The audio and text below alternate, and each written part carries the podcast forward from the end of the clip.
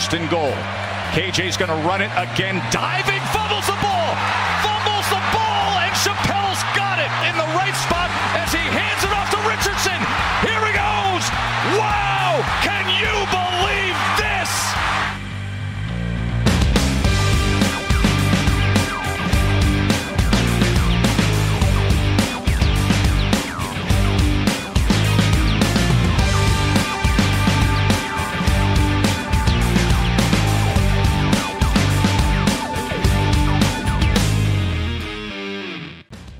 Salut à tous et bienvenue pour ce nouveau rendez-vous du podcast Ball, 233e rendez-vous de l'histoire du podcast pour s'intéresser au final de conférence de cette euh, dernière semaine, on pourrait l'appeler comme ça éventuellement de saison régulière, c'est pas vraiment les saisons régulières, c'est pas vraiment les balls non plus.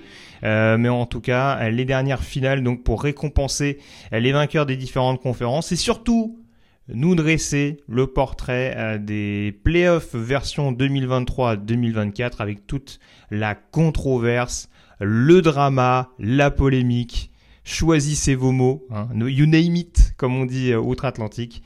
Euh, ça a été un véritable pugilat sur les réseaux au cours des dernières heures et on essaiera d'analyser un petit peu les, les raisons de cela, J'allais dire d'essayer de les comprendre. Je suis pas sûr, si, je suis pas sûr qu'on les comprendra vraiment euh, totalement, mais en tout cas pour euh, parler de ces différents sujets. En ma compagnie, on parlera donc, je le disais, du dernier carré.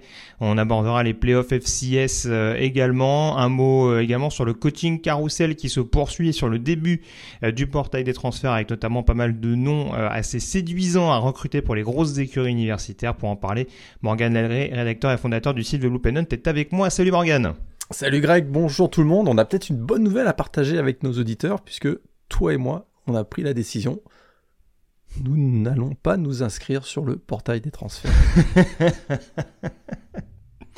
Donc euh, on sera fidèle au poste. Et pourtant, vous ne le voyez pas, mais il me dit ça avec une casquette d'Alabama vissée ah. sur le. Sur bah, évidemment, mais c'est ça qui est formidable. On s'est un petit peu amusé off. Euh, J'ai trouvé ça intéressant d'arriver avec. Euh, ma casquette de Alabama, puisqu'on avait un petit peu annoncé les choses, toi et moi, hein, que quelques heures avant la publication du, des quatre équipes qui allaient euh, participer au playoff, on l'avait un petit peu annoncé, et non pas qu'on soit forcément toi et moi des supporters d'Alabama, mais on le voyait tellement arriver de loin que ça m'a paru assez drôle de faire cette émission avec la casquette d'Alabama.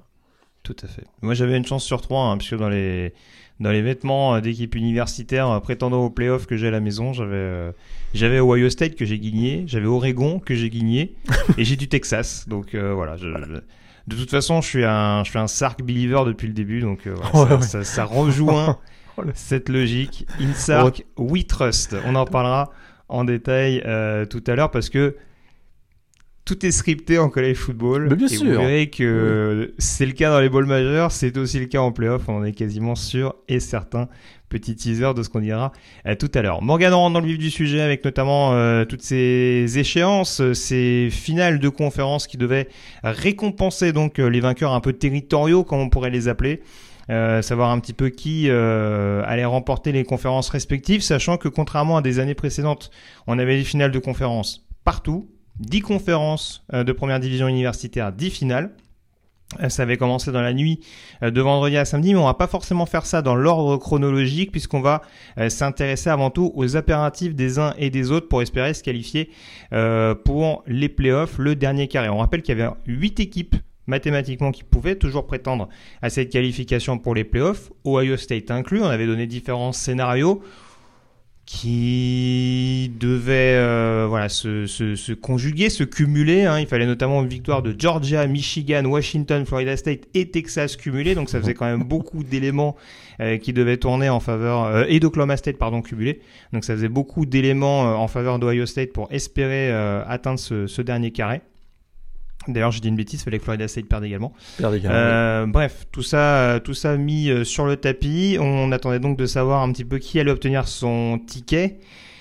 On va dire déjà un petit mot sur une des rencontres qui s'est jouée en dernier Morgan, mais qui n'a pas forcément été transcendante en termes de suspense, mais malheureusement on pouvait s'y attendre. Un mot de la finale Big Ten, puisque le numéro 2, euh, Michigan, affrontait Iowa, vaillant numéro 16 hein, depuis le début de la saison avec une grosse défense, ça on le découvre pas, mais une attaque pour laquelle on était extrêmement inquiète hein, face à ce groupe des Wolverines. Et bien malheureusement pour le groupe de Kirk Ferentz, ça s'est vérifié avec un succès sans appel de la part de Michigan pour le retour de Jim Harbaugh, victoire 26 à 0. Ouais, la 25e victoire consécutive de Michigan en match euh, intra-Big Ten, troisième titre de conférence euh, pour les Wolverines, troisième sélection pour les playoffs du coup, on le savait, une victoire face à Iowa, un ticket assuré pour les playoffs. Et, euh, et bien, il n'y a, pas, a pas eu de match. Hein. Il n'y a pas eu de match. Il n'y a pas eu de match. Très clairement, Michigan a su profiter des erreurs de Iowa. Euh, on savait que prenant, une avance euh, de 10-0 en début de match, c'était quasiment sûr qu'ils allaient l'emporter vu l'état de l'attaque de, Iowa. On a vu, voilà, on a vu un JJ McCarthy qui a été propre. On a vu un Blake Corum qui deux touchdowns. D'ailleurs, il a marqué un touchdown dans tous ses matchs cette saison. C'est quand même tout à fait remarquable. On a même vu euh, un touchdown sur retour de coup de pied. Hein. Morgan qui a notamment réussi un retour de punt de 87 yards. Enfin, de manière générale, il n'y a, pas eu de, contestation. On savait que à la, défense d'Iowa pouvait faire un petit peu déjouer Michigan. Ça a été le cas un petit peu en, début de match. Hein. Il n'y avait que 10-0 à la mi-temps, mais euh, voilà, l'attaque, euh, l'attaque est menée par Deacon Hill, le quarterback d'Iowa, était tellement catastrophique ces, dernières semaines, ces derniers mois qu'on n'avait pas beaucoup d'espoir de voir les Hawkeyes créer la surprise et je dirais que peut-être le, un des moments les plus croustillants de cette finale ça a peut-être été la remise du trophée par euh, Tony Petiti le commissionnaire de la Big Ten euh, à cette équipe de Michigan et notamment voilà, la, poignée de main entre Tony Petiti et euh, Jim Harbaugh. Alors il semblerait qu'il y ait eu un petit échange pas forcément houleux mais qui Jim Harbaugh aurait glissé quelques petits mots à Tony Petiti, ça a été quand même. Oui, oui, et puis bon, rien, rien, rien de personnage. Hein. Je pense que Jim Harbaugh, oui. c'est pas le genre de de personne qui va manquer d'exprimer clairement ce qu'il pense, hein, surtout dans un moment de de gloire ultime entre guillemets, même si l'objectif prioritaire de Michigan cette saison, c'est pas euh, euh, c'est pas euh, le titre de conférence, hein, c'est clairement pas une finalité vu que ça a déjà été remporté ces dernières années. Mais c'est vrai que s'il y a moyen de faire fermer la bouche du commissionnaire euh, qui a pas forcément euh, tout fait. Alors après, on rappelle que c'est un volet très compliqué parce qu'il y avait un, côté à la fois sportif et, euh, on va dire euh, de sécurité nationale hein, dans cette histoire, l'affaire Michigan. Donc c'est vrai que c'était compliqué de pas prendre de décision sous la pression globale de la part de Tony Petiti, mais forcément, bah c'est aussi un moyen pour les Wolverines hein, qui sont un peu dans la en mode seul contre tous depuis plusieurs semaines de, de montrer que bah voilà, au final, la meilleure équipe de la Big Ten qu'on crée des polémiques ou pas, euh, elle est bien du côté d'Ann Arbor. Donc euh, voilà, il... ça aurait été presque stupide de s'en priver, j'ai envie de dire. Et premier shootout, euh, blanchissage depuis le fameux 59-0 d'Ohio State face à Wisconsin en 2014. Et donc, euh, ce match était aussi la, la, la, dernière finale entre le représentant de la division Ouest et, de la division, et celui de la division Est. 10 finales, 10 victoires pour la division Est. donc, mm -hmm. donc voilà, on on passe à autre chose maintenant, mais c'est sûr que les, équipes de la division euh, Big Ten West dans les prochaines années, avec l'arrivée d'Oregon, avec l'arrivée de, Washington et, celle de USC, un petit peu de soucis à se faire quand même. Hein. Les fans de UCLA apprécieront que tu ne les mentionnes pas, mais c'est vrai que ça fait, il y aura beaucoup plus d'armes en provenance de la côte pacifique. Euh, je suis d'accord avec toi. Euh, on a parlé de Michigan qui du coup était numéro 2, victoire contre Iowa, euh, le ticket en playoff était euh, obtenu, quel, peu importe ce qui se passe euh, sur, les, autres euh, finales. Un mot également de Washington qui jouait 24 heures avant. Dans l'un des chocs de cette semaine, c'était contre Oregon, le numéro 3 contre le numéro 5. Washington déjà vainqueur euh, des Ducks en saison régulière, c'était du côté de Seattle. Cette revanche elle avait lieu du côté de Las Vegas, Morgan on a eu un match en, en, plusieurs phases où on pensait que Washington avait pris la mesure de son adversaire et finalement on a eu une fin de match haletante comme on pouvait l'espérer. Effectivement, Dan Lanning hein, elle a, bien, bien résumé finalement en conférence de presse après la rencontre. Hein. C'est une défaite qui faisait mal parce que dans un match qu'on attendait être une bataille, commencer avec un 23, euh, ça, on, voilà, se met pas dans les meilleures conditions parce que c'est ce qui est arrivé. Effectivement, Washington a très très bien démarré le match. On a notamment vu assez rapidement que euh, on allait faire, on allait compter sur Dylan Johnson et Dylan Johnson a été capital en début de match pour marquer un touchdown et en fin de match pour finalement euh, assommer définitivement les, les, les, Ducks. Mais on a vu voilà, on a vu que l'attaque de Washington était très solide autour de Michael Penix et de l'armada des receveurs euh, Odunze. On a vu que Macmillan qui était de retour, qui est de retour hein, depuis quelques semaines, mais là qui a remonté vraiment en, en, en forme, a été formidable, notamment dans un dernier drive, dans un drive qui, leur a, qui a permis à Washington de, creuser l'écart 34-24 en, en fin de match. On a vu donc cette équipe de Washington offensivement était, était, restait une machine offensive, mais défensivement ils ont été très bons. Aussi, je dirais, euh, même s'il y a eu un trou d'air en, milieu de match qui a commencé, je trouve, après cette décision euh, un petit peu, voilà, une passe interférence un peu imaginaire qui, a, amené un touchdown d'Oregon juste avant la mi-temps. Et ça, ça, voilà, ça, fait basculer, je trouve, le momentum euh, du, côté de, du côté des Ducks qui ont, qui ont réussi finalement, alors qu'ils étaient menés 20 à 3, à prendre l'avantage 24 à 20. Puis finalement, on a eu un mano à mano ensuite euh, dans, en, fin de match, mais ce sont les Huskies qui l'ont, qui l'ont emporté finalement. Euh, le score est de 34 à 27, si je me trompe pas. 34, à 31, 31 pardon, excuse-moi. Et, et c'est vrai qu'en effet, il n'y a pas forcément de décision extrêmement controversée cette fois-ci de la part de, Dan Lennings qu'on pouvait pointer du doigt sur les deux dernières confrontations entre, entre Oregon et, Washington. Hein. ça devient un classique ce, duel-là. Malheureusement, le head coach, il a aussi euh, concédé euh, à l'inverse de ce que tu expliquais avec Dylan Johnson, c'est qu'on a eu un jeu au sol du côté d'Oregon qui a été trop peu efficace. Euh, alors certes, forcément, le fait de courir aussi après le score, ça accentue le fait qu'on a principalement dû passer avant de courir, mais voilà, même quand Oregon est repassé devant, on a peut-être joué sur des armes qui ont permis à Washington de, faire la différence, de, stopper durablement le, jeu aérien d'Oregon. On a eu un, un, Trice qui a été extrêmement euh, pressant euh, dans la poche, un assez solide Jabbar Mohamed également sur le, sur le backfield défensif. Donc voilà, c'est un peu toujours pareil du côté de Washington cette saison, c'est que ça gagne pas toujours de 20, 25 points d'écart. Les deux confrontations contre Oregon en sont le, plus parfait exemple. On a vu cette victoire un petit peu étriquée contre, euh, contre Washington State, euh, même Arizona State de mémoire un petit peu avant. Bon, en attendant, ça reste invaincu. Euh, ça gagne malgré tout avec la manière, avec une défense qui sait être opportuniste, une attaque qui forcément sait marquer des points. Voilà, numéro 3, Washington, qui avec cette victoire, c'était une quasi-certitude également, allait obtenir son ticket pour les playoffs. Tu voulais rajouter sur les sur la skis? Juste bah, c'était aussi sur Oregon. Euh, on parlait de mm. Dan Lanning et ses, et, ses, euh, et ses choix. Il a, écoute, il est resté très agressif hein, parce que un des, un des éléments clés, il n'y a pas uniquement que cette passe interférence euh, un peu imaginaire qui a redonné le momentum, c'est qui a redonné, le momentum aux Ducks, c'est qu'il est resté avec sa philosophie de jouer les quatrièmes tentatives. Hein.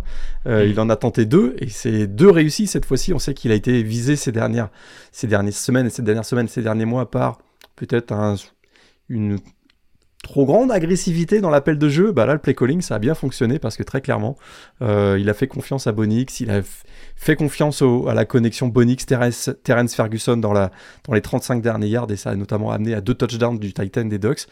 Donc il y, a une défaite mais ils n'ont pas à rougir les Ducks, ils peuvent être frustrés d'avoir perdu deux fois face aux Huskies mais ça renforce aussi la, la, place de numéro 2 de Washington euh, au classement euh, CFP parce qu'effectivement, Washington a joué deux fois Oregon. Oregon était deux fois classé dans le top 10 et victoire à chaque fois des Huskies. Donc bravo à, bravo à Calen DeBoer et aux Huskies. Tout à fait, on peut pas dire que c'est euh, immérité, loin de là en faveur du programme de Seattle. On avait donc deux équipes qualifiées officiellement pour les playoffs, donc Michigan et Washington, restent à déterminer leur classement au sein du top 4, mais on se retrouvait avec encore quelques équipes, parce que cette victoire de Washington dans le même élan, ça nous écartait euh, Oregon donc de la course au playoff. Il restait donc euh, 5 équipes pour deux places, si je sais encore euh, compter. Euh, donc 5 équipes pour deux places avec toujours la possibilité Ohio State. Une hypothèse Ohio State qui a été finalement écartée assez rapidement samedi soir par l'intermédiaire du récital de Texas en finale de conférence Big 12. Les Cowboys d'Oklahoma State n'ont jamais vraiment existé. Morgan, victoire 49 à 21 de Texas, derrière un Queen Ewers absolument ébouriffant. 354 yards, 4 touchdowns. Ce sont les statistiques de Queen Ewers en première mi-temps, monsieur. il, a été, il a été sensationnel. Écoute, euh, c'est une équipe qui était extrêmement bien préparée face à une équipe de Oklahoma State. Euh, des mauvais jours. Ouais, des mauvais jours, on va dire, parce que c'est pas la première fois que ça leur arrive cette saison. Hein, on, leur a, on leur a souvent mis sous le nez leur défaite à domicile face à South Alabama et la raclée qu'ils ont pris un peu plus tard dans un match Big 12 également. Là, c'était le, c'était le, c'était le Oklahoma State des mauvais jours. C'était aussi le Holly Gordon des mauvais jours, mais qu'il a été très très bien, très très bien ralenti, stoppé. Hein, il finit avec combien? J'avais j'avais noté sa stat, c'était euh, 30 et 40 yards. 30 et 40 yards, voilà, c'est ça. Donc vraiment une très grosse. Il y a eu un récital offensif, très clairement, mais il y a eu aussi un, voilà, une démonstration de puissance et de force euh, défensive du côté de. Il finit avec 34 yards, du côté des, des, des Longhorns. Écoute, c'est le match parfait et je trouve que Steve Sarkisian, après le match, a assez bien résumé, je trouve, le sentiment qu'on a eu euh, avoir Texas depuis la défaite même face à, Oklahoma, c'est une équipe qui est très équilibrée, qui est capable de gagner ses matchs en attaque, en défense, même sur les équipes spéciales. On voit qu'il y a des joueurs euh, qui, sont, euh, qui ont vraiment beaucoup progressé, qui Quinn est vraiment complètement guéri maintenant de, ces, de ces petites blessures. Et puis, malgré l'absence de Jonathan Brooks, donc le, running back, on a réussi à, faire, à continuer d'être efficace au sol, notamment avec CJ Baxter, même si on est beaucoup passé par les airs, on va pas se mentir. Hein. Dans ce match, on a eu un Adonai Mitchell et un Jatavian Sanders notamment qui ont été, euh, qui ont été magiques. Et puis, on s'est même permis euh, de faire marquer un touchdown à un certain euh, Tevandre Sweat, le, defensive end. Donc voilà, ça a été un, vrai récital de Texas. Il l'emporte 49-21. Il n'y a, pas eu photo. Et je dirais que même, c'est vrai que c'est une victoire qui, voilà, qui est comme un, point d'exclamation sur une belle saison qui finalement a été privé d'une invincibilité que à cause d'un dernier drive euh, des, des, Sooners d'Oklahoma. Mais je trouve voilà cette, cette, cette victoire aussi large euh, aurait pu être euh, au, au enfin, aurait pu être un problème pour Texas, c'est-à-dire que ça aurait minimisé leur, leur titre de, de, de champion Big 12 tellement l'opposition ouais, l'opposition était faible. Ça, ça aurait pu jouer. Ça l'a peut-être été d'ailleurs dans le dans l'évaluation du, du, comité de sélection, mais ça n'a voilà, ça a pas empêché les, les Longhorns de terminer troisième malgré. C'est ça, c'est ça. N'en dis pas trop, n'en dis pas trop, parce que du coup, cette victoire de Texas avait écarté Ohio State donc. Euh, mathématiquement de la course au, au playoff. On se retrouvait donc avec quatre équipes euh, pour deux places, à savoir Texas, Alabama, Florida State et Georgia. Florida State devait euh, s'imposer, hein, parce que Texas n'avait pas son destin en main. Il fallait, euh, il fallait voir ce qu'allait faire Florida State dans la finale euh, ACC pour potentiellement rester invaincu et, et, mettre en avant ses arguments pour, pour figurer dans le top 4. Et eh bien, pour tenter d'imiter Texas dans la finale de la Big 12, bah, c'était pas trop ça. Du côté des FSU, face à Louisville dans cette finale de conférence ACC, ça a été peut-être je vais être sévère hein, parce que j'ai l'impression que même le Michigan-Iowa était plus spectaculaire, Morgan.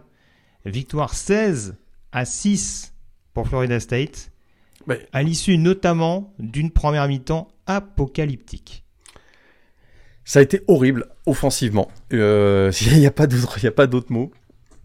Euh, mais on, va peut-être détailler un petit peu plus que, que, dire que ça a été horrible. Mais écoute, suffit de regarder les stats. Euh, de ce match. Hein, euh, Louisville termine avec moins de 200 yards en attaque, 188. Euh, Florida State à peine mieux, 219. Pour donner un petit peu l'aperçu du, du, tempo de cette rencontre, hein, sur troisième down, c'est 3 sur 18 pour Louisville et 2 sur 16 pour Florida State. Donc on a passé son temps à punter, à dégager, etc.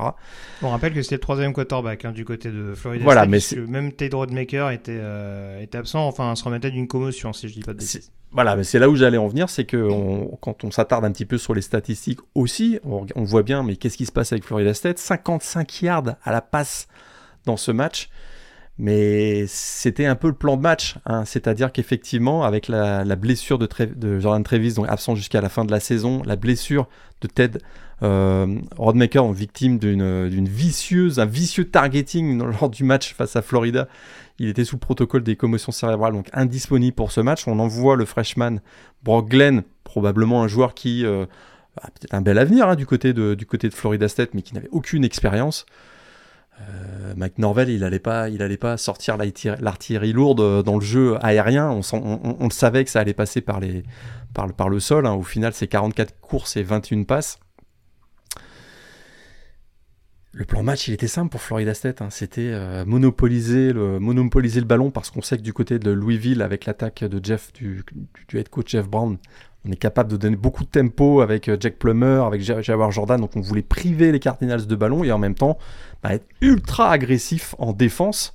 Et ça a été le cas. 14 plaquages pour perte, 7 sacs, très clairement, il y a une énorme pression de l'équipe de Florida State et ils ont gagné le match par la défense. Et jusqu'à preuve du contraire, on a le droit de gagner les matchs par la défense. C'est pas uniquement l'attaque qui fait gagner les matchs. Euh, et j'ai trouvé que finalement, ça a été encore une démonstration de, coaching du côté de Mike, Norvell parce que bah, c'était un match à risque. Hein. C'était le numéro 4 du pays contre le numéro 14. Hein. Louisville, il jouait pas des, il jouait pas une équipe euh, non, classée. Hein. Et pardon, Florida State ne jouait pas une équipe non classée lorsqu'il jouait face à Louisville. Donc c'était quand même un gros défi.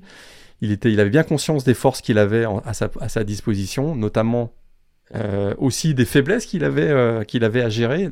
Les faiblesses étant, le poste de quarterback, le poste le plus important en, attaque euh, sur, sur le terrain. Donc j'ai trouvé que finalement, c'était horrible à voir. C'est sûr que si vous aimez le jeu offensif, c'était pas le bon match à regarder. Mais d'un côté, on a une démonstration défensive.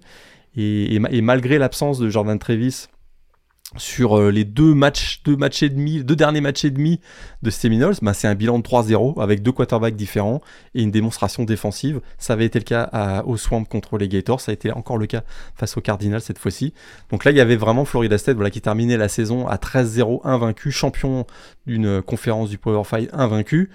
C'était de sérieux arguments pour, euh, euh, pour prétendre à une place en playoff, sachant qu'ils étaient classés numéro 4 juste avant euh, juste avant cette, euh, cette ultime, euh, ultime semaine.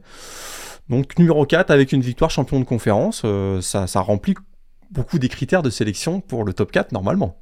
Tout à fait. D'un point de vue comptabilité, on est dans les clous. Dira-t-on. ouais, on va s'attarder sur les, on va s'attarder sur les deux points supplémentaires des, des critères tout à l'heure, mais, mais, de manière générale, c'était quand même pas si mal. Alors, ce qu'il faut retenir donc à l'issue de ce match-là, c'est que le numéro 2 euh, du top 25 a gagné, Michigan, le numéro 3 Washington a gagné, le numéro 4 Florida State a gagné. Le scénario est simple. À partir de là, alors c'est vrai que dit comme ça, c'est un peu compliqué parce que c'est pas exactement chronologiquement euh, comme ça que ça s'est passé, sachant que euh, Florida State a joué après la finale de conférence sec. Mais sachant cette donnée-là, il faut se dire que sur le papier, si Georgia gagne, Florida State est en playoff. Alors, c'est exactement ça. Si Georgia gagne, euh, a priori Florida State est en playoff, on aurait du mal à comprendre euh, que le comité de sélection change d'avis en, mettant Texas devant Florida State. C'est un petit peu, c'est un, petit peu l'idée. On peut même se, on peut même se dire que, euh, à la vue du classement précédent, bah, finalement, une victoire d'Alabama faisait en sorte que la dernière place, c'était entre Alabama et Texas, finalement. C'est ça. Et que euh, on garde en tête que Texas a battu Alabama. Puis... C'est le, le, le, point le plus important de ce qui va suivre euh, par rapport à cette finale de conférence. Et que c'est le troisième critère de sélection, troisième critère présent dans les principes de sélection du, comité de sélection du College Football Playoff, c'est-à-dire que les, les, oppositions directes font en sorte que euh, bah, sont pris en compte au moment du délibéré. Donc si on résume, on aurait donc dû avoir, avec une victoire d'Alabama face à Georgia, si on suit la logique, on aurait dû avoir Michigan, Washington, Florida State et Texas. Hmm, t'as un peu anticipé là du coup, mais euh, en tout cas, tout ça pour dire que si Georgia s'imposait contre Alabama, ça réglait le scénario puisqu'on avait quatre équipes donc exactement. purement et simplement invaincues et que la problématique donc de la victoire de Texas contre Alabama ne rentrait pas spécialement en compte puisqu'Alabama se retrouvait avec deux défaites. Sauf que euh, Alabama contre Georgia, c'est toujours un match, extrêmement particulier avec énormément euh, d'intensité. On a eu un petit peu peur pour le Crimson Tide en tout début de match, hein, avec euh, notamment une grosse pression défensive et un premier drive mené de main de mètre par les Bulldogs et conclu par l'excellent Kendall Milton. Euh, mais derrière, du côté d'Alabama, on s'est clairement redressé et ça a été, euh, ça a été très très compliqué à stopper de la part de Kirby Smart et de l'habituelle excellente, excellente défense des Bulldogs. Gros, gros ajustement défensif du côté du Crimson Tide qui a, qui a ensuite complètement mais annihilé le jeu au sol des Bulldogs et ça a énormément perturbé euh, Kirby Smart et, les, Bulldogs, les doubles champions nationaux en titre. Ce qui fait que euh, petit à petit, euh, Alabama a repris confiance euh, après ce premier drive où on s'est demandé si on n'allait pas avoir une, belle gifle du côté pour, l'équipe de, Nick Saban. Ça n'a pas du tout été le cas, puisque finalement, on a vu un Jalen Milrow qui a pris confiance. qui a commencé à trouver ses receveurs, mais on a également eu au sol, on a été beaucoup mieux, mais c'est défensivement, voilà, que je trouve, moi, ce que je retiens essentiellement, c'est la, la défense hein, du, Crimson Tide qui a vraiment bien, bien, bien ralenti l'attaque euh, au sol donc des Bulldogs et qui a obligé finalement euh, Mike Bobo à, exposer davantage Carson Beck. Je suis pas sûr que 29 passes c'était prévu au plan de match du côté du, du, du quarterback des, des Bulldogs. Alors ils ont effectivement ils ont été en retard, donc ils ont été un petit peu forcés de peut-être jouer par la passe, mais quand même, je trouve qu'ils ont un petit peu déjoué et, euh, et, on peut pas quand même s'empêcher de penser que les, blessures de Lad McConkey et très clairement Brock Bowers, il n'était pas à 100% dans ce match. Hein, euh, ça, a quand même beaucoup joué aussi. Et quand on annule les playmakers de l'attaque de Georgia, en attaque en tout cas, ça commence à se compliquer un petit peu et finalement on a vu que l'équipe d'Alabama a pris les devants 17 à 7. Euh, Georgia est revenu euh, un petit peu en fin de match euh, et puis il y a eu ce, drive fabuleux où on a revu la connexion Jalen Milrow, Isaiah Bond qui avait été bah, décisif hein, face à face à Auburn dans l'Iron Bowl. Parce que finalement tout le débat qu'on a eu dans le week-end on aurait pu ça aurait pu être réglé la semaine précédente si si euh, la défense d'Auburn avait défendu sur, cette passe à Maria, euh, presque passe à Maria, en tout cas de, Jalen Milrow vers Isaiah Band, hein, on aurait eu euh, des débats bien différents. Et bien finalement, c'est encore ce duo Jalen Milrow, Isaiah Band, qui a permis au Crimson Tide de creuser l'écart en, fin de match et d'assurer la victoire. Alors c'est quand même la, Écoute, Alabama est à 4-0 contre Georgia en finale de la ACC. On avait un petit peu mentionné la semaine dernière dans la preview en se disant Hey, euh, Nick Saban face à Kirby Smart en finale ACC, c'était 3-0, bah là c'est 4-0 maintenant. Et c'est un septième titre de ACC sur les dix dernières années. C'est voilà, on avait face à face un les deux meilleurs programmes de la ACC indiscutablement. Mais c'est encore Alabama qui a l'avantage en finale de la ACC en tout cas. Et, et, donc du coup ça compliquait un petit peu la tâche tout ça pour le comité de sélection. Déjà, première chose importante à savoir, c'est que ça stoppe la série de 29 succès consécutifs de Georgia. Ça, c'est suffisamment important pour être euh, Et ça... Euh, signalé, cette, euh, cette victoire du Tide. Tu voulais rajouter? Bah, je pense que ça a été aussi un des marqueurs et des importants de la décision du comité par la suite. Tout à fait, tout à fait, tout à fait. Et donc, on s'est donc retrouvé dans un cas de figure où on avait Ohio State, donc on l'a dit, écarté de la course au playoff, Oregon également donc à, deux défaites. On avait donc six équipes potentiellement pour prétendre aux playoffs, à savoir trois équipes invaincues, Michigan, Washington, qui a priori vu, le niveau du calendrier des oppositions euh, étaient qualifiés en, en playoffs. Restait la situation autour de Florida State invaincu et de Texas et Alabama à une défaite. On l'a dit Morgan, tu as commencé à en parler tout à l'heure. Euh, sur le papier, Florida State aurait dû, d'un point de vue purement comptable, figurer dans ce top 4. La problématique très concrètement, et je le répète, on a, déjà parlé les précédentes semaines, on peut difficilement occulter le champion de la conférence sec, d'autant plus quand c'est Alabama, d'autant plus quand tu bats le numéro 1 du pays, et d'autant plus quand tu stoppes cette série d'invincibilité à laquelle tu faisais référence. Et d'autant plus quand le, commissionnaire de la ACC, de la, de la SEC, pardon, euh, la veille, euh, Greg Sankey avait annoncé que des playoffs sans le, sans le champion de la SEC, c'est impossible. En tout cas, euh, de mémoire, c'est jamais arrivé. Hein. Je ne veux pas dire de bêtises, mais on a, jamais, on a déjà eu deux représentants de la conférence SEC en playoffs, mais jamais aucun représentant. Tout à fait, exactement. Voilà, c'était important de le contextualiser. À partir de là, Alabama étant considéré en balotage pour les playoffs, on revient sur le scénario Florida State-Texas, sachant que tu le disais tout à l'heure, Texas a battu Alabama et c'est bien là le problème fondamental dans cette histoire, c'est que si tu mets le champion de la SEC de facto dans le quatuor, tu dois mettre l'équipe qui l'a battu en deuxième semaine de saison régulière. Et c'est dur pour Florida State, j'entends les arguments, mais à mon sens, euh, dans les nombreux débats qui ont animé notamment les chaînes américaines, c'est difficilement entendable parce que je me dis que Texas connaissait les impératifs et a tout fait pour euh, mettre la tartine sur Oklahoma State. Florida State connaissait les impératifs, tu le disais certes avec quelques, quelques armes en moins, mais face à une équipe qui était euh, tout autant abordable à mon sens, et a proposé le contenu qui a été proposé. Moi, je me mets à la place du comité devant la télé. j'hésite pas une seule seconde. Bah, il y a plein de choses. Ouais, c'est sûr qu'il y y, y, y a plein de choses là-dedans. C'est sûr que si on regarde, bon, on, a, on l'a toujours dit, toi et moi, depuis dix ans, qu'on couvre, euh, qu'on, couvre le, les, les, les playoffs de fin de saison. On l'a toujours dit. On a toujours analysé les principes directeurs du choix du comité qui, qui, euh, qui motive le choix des comités. C'est un concours de beauté. Toi et moi, on en, on en, fait des blagues depuis 5, 6, 7 ans dans ce podcast.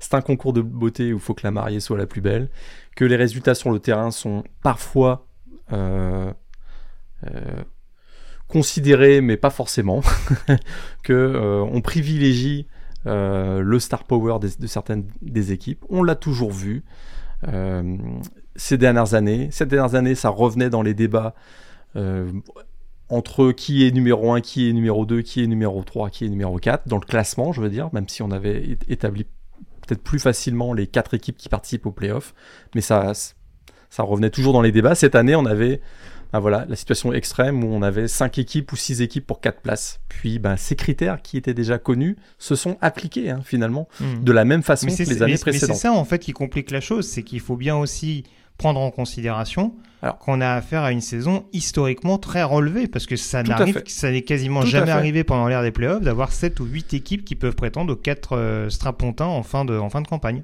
Tout à fait, mais c'est comme je, comme je le dis, ces critères de, de sélection, on- on- ils créent des controverses pour les, les positions 2, 3, 4 euh, ces dernières années. Bah, cette année, ça a été sur le, la position 4 et 5. Euh, parce que quand on regarde voilà, les, les critères de sélection, hein, j'en en parle beaucoup là, dans, dans, dans cette émission, peut-être qu'on peut les rappeler, hein, ils sont 5 finalement ces critères. Il faut avoir été champion de conférence. Alors quand on regarde le cas en, en l'espèce, hein, à- euh, Alabama, Florida State, Texas, ben, les trois ont été champions de, de Mhm. conférence. Euh, la difficulté du calendrier, ça, c'est le, ça, le critère numéro 2. Et ça, ça fait mal à Florida State. Parce que Alabama euh, a, le, alors, a le, cinquième, le cinquième calendrier le plus difficile, Texas le 13e et Florida State le 55e. Ça, ça leur a fait mal. La meilleure victoire, on va dire, euh, cette saison pour ces trois équipes, eh bien, eh bien pour Texas, c'est d'avoir battu Alabama. Pour Alabama, c'est d'avoir battu le double champion national qui venait d'enchaîner 29 victoires d'affilée et qui était numéro 1 du classement CFP la semaine précédente. Pour Florida State, c'est LSU. Euh, et puis ça commençait à remonter euh, très très loin puisque c'était la Mais première c'est- semaine et ça ça fait C'est mal ça, et aussi puis, et puis si State. tu me permets la parenthèse, c'est que parmi les victoires en effet de référence, Florida State a battu LSU, ce qui est également le cas d'Alabama. Et si tu prends les deux autres principaux succès, on va dire, des équipes respectives, pour, euh, pour Florida State, c'est Clemson et, et Louisville qui sont vraiment en bas de top 25 désormais avec la défaite des Cardinals, alors qu'Alabama, les autres victoires de référence, c'est contre Ole Miss et Georgia qui sont tous les deux dans, qui sont tous Dans les le- deux dans, dans des bowls majeurs. Donc euh, c'est là encore une fois où en effet le l'importance du calendrier et de qui tu affrontes, bah, ça a un rôle fondamental euh, à la fin de la, la campagne quand il faut prendre en, en considération les différents critères. Le troisième critère, c'est c'est le head-to-head competition, donc vraiment les matchs l'un contre l'autre. Là, match l'un contre l'autre, on est déjà donc dans la prise de décision du comité, on est obligé de mettre Texas devant Alabama. Quel que soit l'ordre des trois équipes, Texas sera devant Alabama, Hmm. a priori. Et ils l'ont toujours été, hein, dans le, dans top 8, euh, ils ont- ils l'ont toujours été quand les deux équipes avaient le même bilan. ouais. Tout à fait. Euh, ensuite, on regarde le quatrième critère, on regarde les résultats de cha- chacune des équipes face aux adversaires communs. Bon, là, euh, on avait assez peu d'adversaires communs finalement. Le seul, c'était peut-être LSU, donc entre Alabama et, et Florida State. Et le cinquième critère, celui qui, euh, en plus de la difficulté du calendrier, celui qui fait mal à Florida State et qui a été relevé pendant tout le week-end dans les analyses, c'est des facteurs externes euh, comme euh, l'absence de joueurs clés, hein, la non-disponibilité, l'indisponibilité pardon de, joueurs clés ou d'autres critères qui affecteraient la performance potentielle de l'équipe en post-season. Et c'est là que la blessure de Jordan Travis fait mal. Parce que Mais alors, et, on, vas-y. et on va revenir ensuite sur le peut-être l'in- l'invincibilité de, de- de Florida State, mais c'est ce qui fait mal, c'est que ces critères-là, qui sont écrits noir sur blanc, et c'est avec ces critères que le comité de sélection a navigué pendant, euh, pendant tout le week-end pour établir les quatre équipes qui participent euh, aux playoffs, ils ont appliqué les critères qu'on leur donne, ou en tout cas ils se sont servis des critères Mhm. qu'on leur donne pour prendre leurs décisions. Ils ont regardé, bah, du côté de Florida State, il manque un peu le, moteur de l'attaque, même si, évidemment, ce ne sont pas les Seminoles de Jordan Travis, mais c'est celui qui donne beaucoup, beaucoup d'élan à l'attaque euh, du côté de Florida State, et il est absent, et même le deuxième quarterback était peut-être euh, sujet a été indisponible pour la finale de conférence. On avait un gros point d'interrogation sur la suite de son parcours. Et ça, ça a joué énormément. Euh, faut jamais oublier que c'est ce même comité qui, l'année dernière, a, sélectionné TCU devant Alabama. Hein. Je pense que sur les 13 membres du comité, il y en a 12 qui étaient déjà là l'an dernier. Ils ont choisi TCU devant Alabama. Si vous vous souvenez, la dernière, on avait déjà, déjà le. Alabama avait deux défaites. C'est vrai que ça change beaucoup par rapport à cette année. Mais, ça, aurait, ça aurait été plus infamant de voir Alabama en playoff avec deux défaites, entendons-nous bien. Mais si on reprend le principe de la mariée qui doit être très belle, à la même époque, il y a un an, on trouvait que la, mariée d'Alabama était plus belle que la mariée de TCU, surtout que TCU venait de perdre, etc. Surtout que TCU n'était pas champion de conférence en l'occurrence. Et, TCU n'était pas champion de conférence puisqu'ils avaient été battus par Kansas State. Et, et le ce même comité avait pris le risque de mettre, le risque en tout cas avait pris la décision de mettre TCU dans les playoffs. Ça s'était bien passé en demi-finale, mais 65 à 7 en finale. Je crois qu'on leur a mis, euh, on leur a mis une petite, euh, un petit rappel et à un moment donné, je pense que ça a joué aussi dans la décision de se dire est-ce qu'on va prendre le risque de mettre Florida State, sachant que cette équipe-là peut être potentiellement privée de son meilleur joueur et peut-être potentiellement euh, oui, peut exploser. peut, exploser en demi-finale. À une équipe vraiment d'un très très gros calibre. Hein. Tout ça pour avoir. Tout ça pour et, tout ça pour écarter le champion de la ACC, de la SEC, écarter euh, Georgia, parce qu'on n'a pas parlé de Georgia qui passe de 1 à 6 là, mais on pourrait en parler aussi. Hein, Georgia qui passe de 1 à 6 là. Euh, donc là, on prend le risque de mettre Florida State qui est sur lequel on a une incertitude au poste le plus important sur le terrain pour écarter la conférence la plus importante, celle, qui, euh, celle pour laquelle ESPN a dépensé des millions des millions, qu'est-ce que je dis, des milliards de dollars. C'est grosse pression sur le comité euh, et c'est probablement euh, c'est pas une décision prise sous le coup de l'émotion, mais ils ont, hmm. pris, ils ont décidé d'écarter Florida State avec les critères qui étaient à, à leur disposition, l'expérience qu'ils ont eue aussi peut-être de l'année dernière, et le fait que on l'a dit ces dernières semaines, Alabama monte en puissance depuis deux mois, depuis la défaite, depuis, depuis début octobre, que c'est une équipe qui arrive à son pic. On l'a dit aussi, toi et moi, dans ce, dans ce podcast depuis deux, trois semaines, qui arrive à son pic au moment le plus important, c'est-à-dire au moment où, il faut gagner. Et d'ailleurs, ils ont battu, euh, ils ont battu Georgia en finale de la SEC. Avec tout ça, ça me paraissait tellement évident personnellement que Alabama allait, ah passer allait, passer devant Florida State, que j'étais absolument pas surpris, à l'inverse de beaucoup de monde, que Alabama ait été sélectionné devant Florida State. Est-ce que c'est juste? Est-ce que, est que Florida State aurait dû être sélectionné Probablement, parce que la loi du la, la vérité du terrain doit prévaloir en sport. Mais avec les critères qui, qui sont donnés à la disposition du comité de sélection, bah, il y a zéro surprise qu'à la Oui, et puis, et, puis, et puis tout dépend de quelle vérité, euh, tout dépend de quelle vérité on parle. À partir du moment où toutes les équipes de, de facto ne peuvent pas s'affronter, et eh bah, en effet, on en vient à cette, euh, à cette impression, euh, à cette impression visuelle, au contenu global des équipes, aux, adversaires qu'ils arrivent à battre. Et c'est vrai que malheureusement, c'est extrêmement important. Mais ce qui, ce qui s'oppose très clairement dans cette situation, et tu l'as bien résumé globalement, c'est le romantisme face au cynisme. Et moi, je veux bien entendre les plus romantiques euh, d'entre nous dire euh, ah oui, c'est vrai que parce qu'en plus, voilà, il y a aussi l'histoire de dire bon, Florida State, euh, voilà, il y a le retour au premier plan, Bama qu'on voit quasiment tous les ans, en tout cas la conférence sec qui truste quand même, qui trustait déjà de dès l'ère BCS les championnats nationaux. on aurait pu se dire bah voilà, là c'est l'occasion de faire un peu de turnover et de de peut-être aussi reniveler un petit peu euh, la compétition euh, dans, ces playoffs euh, en retirant, en retirant un ogre potentiel de la conférence sec. Mais c'est pas comme ça que ça fonctionne. Encore une fois, tu l'as dit, il y a d'énormes intérêts financiers en jeu. Il y a le but de proposer un spectacle intéressant et attractif pour, pour tout le monde. Et en effet, les impacts de la finale nationale de la saison dernière, où à la mi-temps, je pense qu'il y en a beaucoup déjà qui ont changé de chaîne euh, devant leur télé euh, tellement le tellement le suspense n'était pas n'était pas au rendez-vous.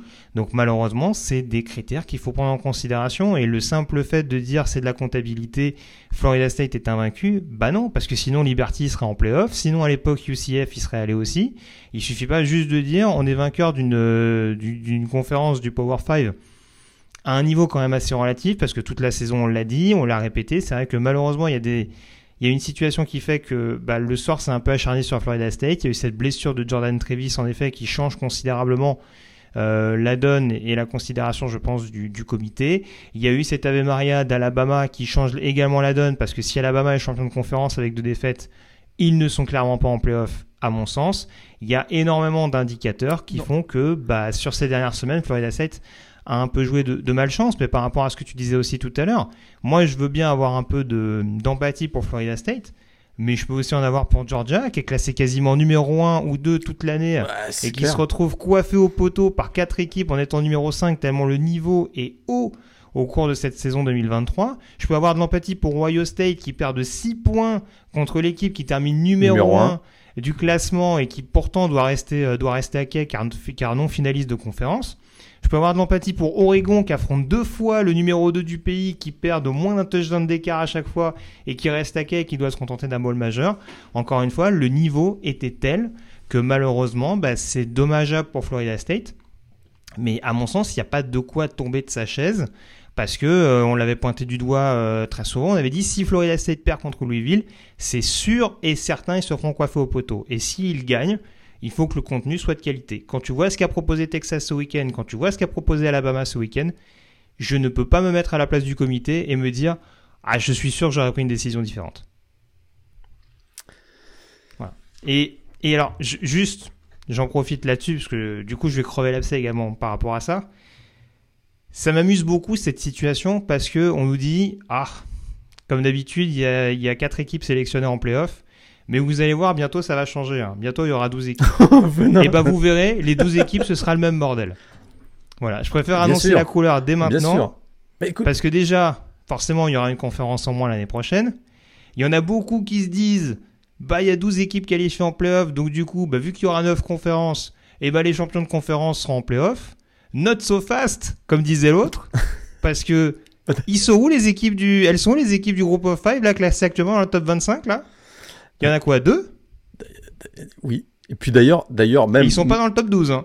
le bon, là, là, là, le- la controverse, elle est vraiment ultime parce que c'est une participation ou pas en playoff, mais euh, pour des équipes qui sont très clairement des candidats au titre, ce serait peut-être moins le cas pour ce que je vais dire ensuite, mais dans le, dans le classement cette année, là, Alabama 12e serait donc écarté des playoffs à 12, hein, il faut le savoir, puisque ce aurait été donc Liberty. Euh, Penn State devant, devant Oklahoma.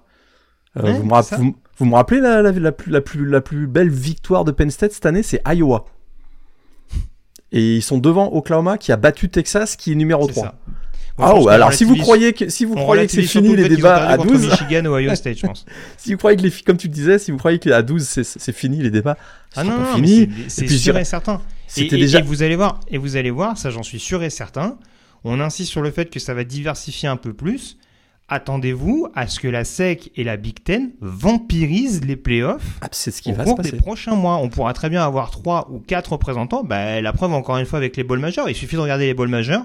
On a rien que rien que dans ce dans ce top 12, 11 on va dire, sachant que du coup on a un représentant du groupe of 5 qui est inclus de facto sur les 11, pardon pour l'écho. On a quatre équipes de la conférence SEC. Bah, je vais même un peu plus loin. Si tu regardes le top 4 cette année, donc des quatre équipes qui participent aux playoffs, ce sont quatre équipes qui seront dans la SEC et dans la Big Ten l'année prochaine. C'est ça, c'est ça. Donc euh, puisque puisque Voilà, et, ça, et Texas ça va polémiquer aussi Voilà. parce que le 13e ou le 14e diront bah attendez on comprend pas on est à égalité avec le 12e qui du coup bah forcément là on sera plus sur des matchs à zé- sur, sur des équipes à zéro ou une défaite mais des équipes qui auront perdu deux voire trois fois et on dira bon bah oui mais du coup il y a cette défaite là qui fait plus tâche etc etc on pourrait très bien dans un scénario hyper loufoque avoir le 11e ou le 12e champion national et on va dire bah tiens du coup le champion national il a quand même perdu deux ou trois fois cette année. Euh, on a énormément de scénarios comme ça où on pourra se dire, ben en fait, il n'y a pas forcément de, de logique à proprement parler. Certes, on, est, on, on, comment dire, on, on élargit un petit peu la compétition, mais c'est pas toujours une bonne chose. Encore une fois, on est passé à 14 équipes qualifiées en playoff NFL. J'ai pas dans l'idée que les tours de wildcard soient renversants. Hein. Ça c'est le, ça c'est, ça c'est un, autre débat. Là, c'est sûr que c'est un autre débat. Le, débat des playoffs à 12, est-ce que ça va régler plus de problèmes qu'en créer d'autres? Ça c'est une vraie, une vraie. Ah, ça va être un régal pour les chaînes parce que du coup, il y aura un intérêt tout particulier. Mais et, et ça c'est pareil. Juste, je termine là-dessus de mon côté. Mais l'importance aussi des rencontres. C'est-à-dire que malgré tout, sur les dernières années et toutes les polémiques que ça a suscité, ces histoires de top 4, chaque défaite pouvait avoir ses conséquences. Et la preuve avec la défaite de Bama, cette défaite de Bama vis-à-vis de Texas a eu des conséquences jusqu'à la fin de la saison. Pas forcément pour Bama à proprement parler parce qu'ils ont su se reprendre et aller chercher le titre de conférence, mais malheureusement ça a eu des conséquences derrière sur d'autres équipes par ricochet. Si demain on passe à des playoffs à 12, Bon bah perdons deux ou trois matchs. C'est pas grave, on est dans la plus grosse conférence. Éventuellement, on pourra se repêcher par rapport aux, champions de la Mountain West euh, ou, de la conférence MAC. Voilà. Tout à fait. Bref. alors, on peut quand même dire que là, là, on a, on a, on a, on a donné notre point de vue sur, euh, sur, sur, sur les, les, faits qui se sont passés si, tu me demandes, moi, qui mérite d'aller en playoff, et on répète, ce ne sont pas les critères méritoires qui sont, qui sont pris en compte pour euh, établir les quatre, j'aurais pris Florida State devant Alabama. Et eh ben moi, j'aurais pas pris Florida State. comme ça, comme ça, je suis totalement transparent. De toute façon, je suis un Texas believer depuis le début, donc forcément, euh, j'aurais été biaisé par rapport à ça. Euh, et, voilà. L'Empire et Sarkissian, euh, c'est trop pour. Euh, mais moi, je... Ah, attends, attends, attends, t'as pas, pas, compris ce que je veux dire. J'aurais pris Texas aussi. J'aurais vraiment pris Michigan, ah Washington, Texas, Florida State. bien que tu sortais championnat SEC. Oui, j'ai bien, bien compris. D'ailleurs, une jusqu'au bout. Une SEC qui, je trouve, est encore surévaluée par, ailleurs, parce qu'on a. Ça, c'est plutôt un argument qui va en faveur de Florida State d'ailleurs. C'est qu'on a beaucoup avancé les grosses victoires d'Alabama face aux grosses équipes de la SEC parce que ces équipes sont bien classées, moi personnellement, je remets en cause un certain nombre d'équipes de la SEC qui sont très très hauts euh, par rapport à leur performance de cette année. Donc ça, c'est aussi euh, à, prendre, en, considération. Et d'ailleurs, il y en a beaucoup qui pointaient du doigt. Alors après, on fait dire ce qu'on veut aux chiffres, hein, mais il me semble avoir vu passer le fait que les équipes de conférence ACC euh, avait ah, gagné, avait un bilan de 6-4 contre les équipes de conférence sec cette année. Tout à fait. ça, c'était Florida State s'en est donné à cœur joie. Les Seminoles ayant d'ailleurs gagné leurs deux matchs face à des équipes de la SEC, puisque tu parlais d'LSU tout à l'heure. On rappelle qu'ils ont gagné également au Swamp il y a une dizaine de jours. Donc ça, c'était aussi des arguments en faveur effectivement de Florida State, qui sont, des, qui sont vraiment des, faits objectifs, euh, indiscutablement. Mais euh, c'est ça. Tout à fait. Juste pour, euh, avant de donner le, le point global sur les, sur les balls, Morgan, forcément euh, un petit mot rapide euh, sur les autres finales de conférence, euh, celles qui concernaient le groupe of five notamment, avec celles qui impactaient notamment un ball majeur, puisqu'on avait SMU qui affrontait Tulane du côté de la Nouvelle-Orléans, donc sur le stade du, sur le terrain pardon du Green Wave pour la finale AAC. Tulane qui malgré sa seule défaite cette année face à Ole Miss faisait office de grandissime favori euh, en tant que représentant du groupe of five, en représentant qu'ils étaient l'année dernière après avoir battu USC euh, en bowl majeur. Et eh bien finalement l'histoire ne s'est pas répétée pour le, Green Wave, défaite à domicile face à SMU. On, pouvait le soupçonner un peu, hein, vu, vu, ce qu'on voyait de ce fan méthodiste ces dernières, ces dernières semaines. C'était assez ça montait également en puissance euh, de la part du groupe de Rhett Lashley. Victoire 26 à 14. On est plutôt habitué à avoir des grosses défenses du côté des Texans. Des grosses attaques, pardon, du côté des Texans. Lapsus révélateur, c'est peut-être plus la défense qui s'est révélée sur ce match-là. Effectivement, et la défense qui a pris le, relais finalement d'une attaque qui était privée. Hein, on a parlé de Florida State qui, euh, euh, pour lequel il y avait l'absence de Jordan Travis. Là, du côté de SMU, on était privé de Preston Stone. Euh, et c'est ce qui rend cette victoire peut-être de SMU encore plus, euh, encore plus superbe, car on a donné les clés de l'attaque à Kevin Jennings, qui a pas pris tant que ça de risque, mais a réussi, euh, a réussi deux trois big plays qui ont. il, a, il, Il a pas pris de risque, il a réussi à se faire intercepter deux fois. Voilà, c'est ce que j'allais dire quand même. Il s'est fait intercepter deux fois, mais il a eu, il a réussi des big plays à des moments clés de la rencontre qui a fait que finalement, euh, il a plus rapporté que coûté à son équipe. Je dirais, mais tu as raison, c'est la performance défensive des, des qui a, été quand même très très impressionnante, puisque euh, un seul touchdown accordé euh, sur les 59 dernières minutes finalement à cette attaque donc de la Green Wave. Et 31 euh, yards au sol seulement pour Tulane, alors que leur moyenne euh, annuelle était de plus de 165 yards. Donc c'est vraiment une grosse surprise. Et Michael Pratt qui, euh, qui a été saqué à 7 reprises dans ce match. Donc c'est vraiment la défense de SMU qui a été gagné le titre. Et tu sais quoi? C'est le premier titre de conférence depuis 1984 et l'époque du Pony Express, monsieur. Ah c'est quand même, fabuleux. Ah, et, donc cette, et donc cette victoire de SMU euh, en finale de l'ACC allait ouvrir donc naturellement les portes d'un bowl du Nouvel An, hein, évidemment, évidemment à SMU. Eh bien non. Eh bien non, ce sera pour la CUSA et voilà, on l'a dit toute l'année que c'est la meilleure Parce conférence du groupe of five. Parce qu'on l'a bien vu avec, euh, avec le cas de Florida State, hein, le comité de sélection favorise une équipe qui reste invaincue. Ah là là, il me ah là là là là là là là Mais là, en l'occurrence, là, en l'occurrence, ils sont restés, ils sont restés droit dans leur botte parce que je pars du principe que s'il y avait une équipe d'une conférence qu'ils estimaient euh, mieux lotie, à savoir la conférence AAC dans le groupe of five, avec une défaite, ça peut potentiellement passer pour un bol majeur. À deux défaites pour le champion de conférence qui était LSU, deux défaites, c'était rédhibitoire. Non mais attends, Liberty, c'est le plus mauvais euh, strength of schedule de la de la FBS. ils, sont, ils sont à 13-0 après avoir joué, allez, peut-être 2-3 gros matchs. quoi. Va pas nous fâcher Antoine, s'il te plaît. Mais en tout cas, euh, je Alors, globalement, je, je, suis d'accord. De toute façon, le niveau de la CUSA, on l'a dit cette année, c'est assez, Oregon, c'est assez catastrophique. il y a quand même beaucoup. Déjà que le niveau était pas dingue. Euh...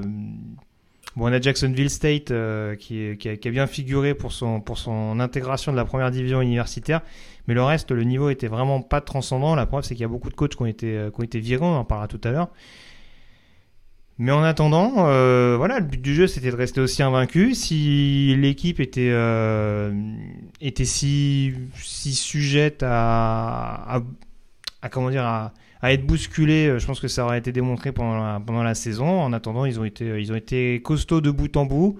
Là, sur ce match-là, ils auraient pu douter en étant constamment rejoints par, euh, par la Higgies. Hein. Il y avait encore 35 partout à la fin du troisième quart dans cette finale de la CUSA. Et finalement, bah, pour Liberty et son quarterback Caden Salter, et bah, ça continue d'être confirmé. Victoire 49 à, à 35 je te rejoins, ça peut être une petite boucherie, le ball majeur qu'on va voir face à un représentant du, du Power 5 dont on parlera tout à l'heure. Mais en attendant, ça me paraît pas illégitime que le meilleur représentant du groupe of five, parce que le niveau est, tellement relevé que malheureusement ça pénalise Florida State au niveau, euh, du Power 5.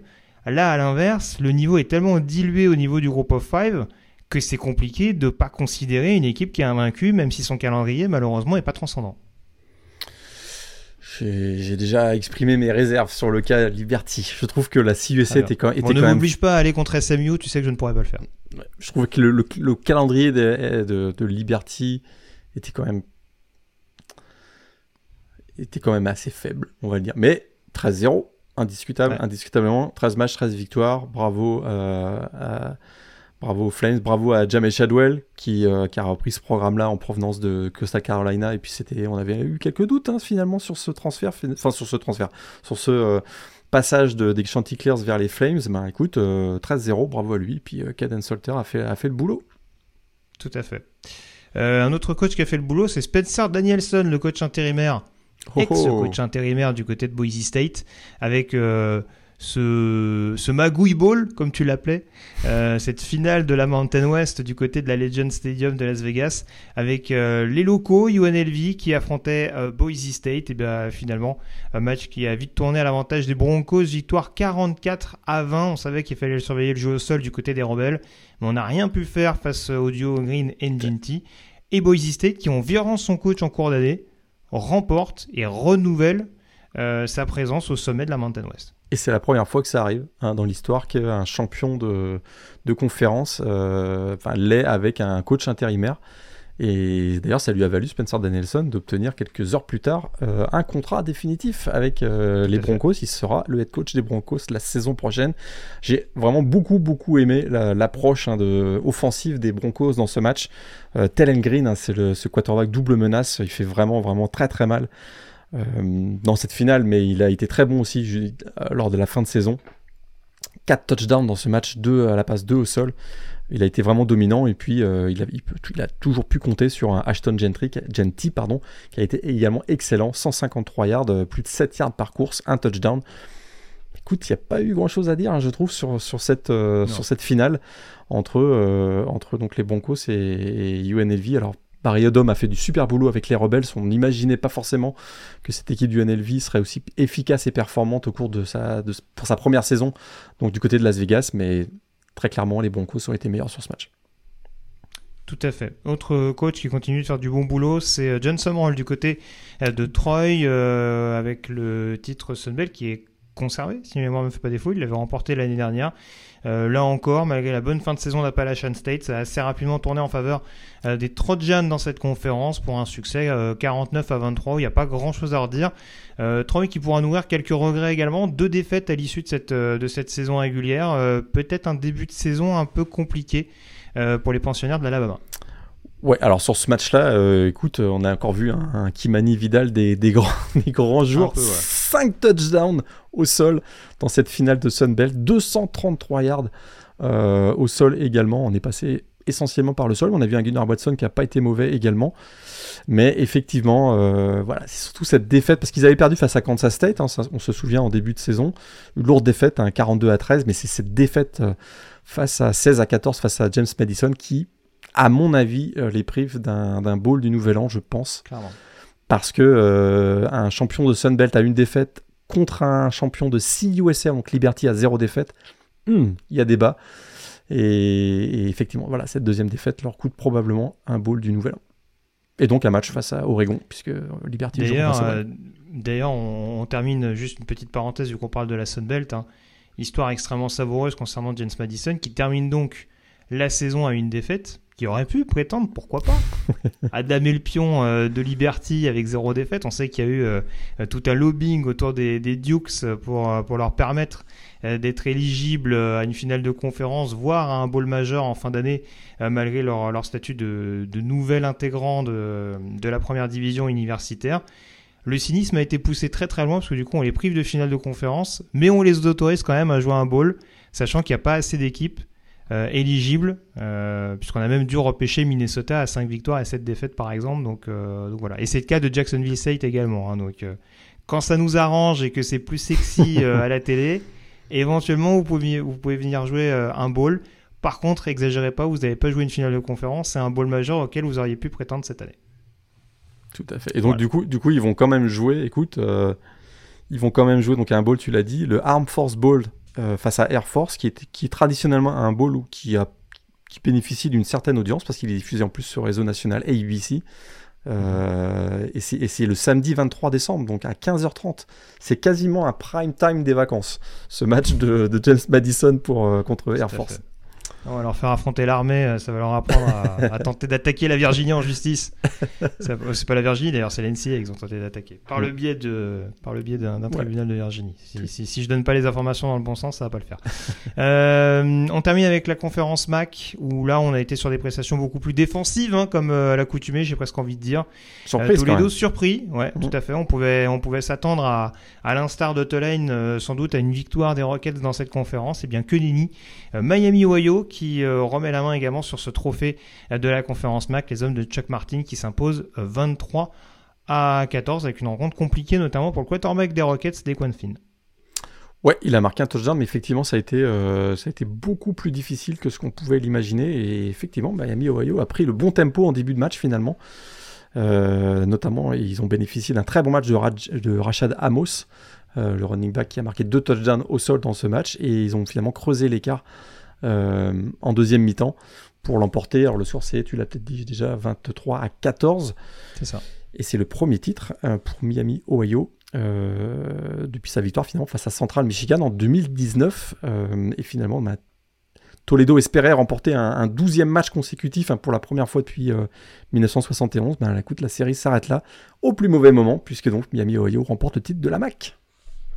Tout à fait. Donc voilà, on a fait le point en tout cas sur les différentes euh, finales de conférence. On rappelle qu'il y a le classique entre euh, Army et Navy euh, au cours de, ce, de cette Oui, il faut regarder ça. faut regarder ça. C'est un match traditionnel, même si vous êtes pas très branché sur les défilés de l'armée. C'est voilà, probablement la rivalité la plus, écoute, la plus disputée et, qui, qui, du, du collège football. Donc c'est un match, un match mythique à regarder, ne serait-ce que pour les équipements, les uniformes des deux équipes qui sont généralement voilà, magnifiques. Donc je vous encourage à regarder.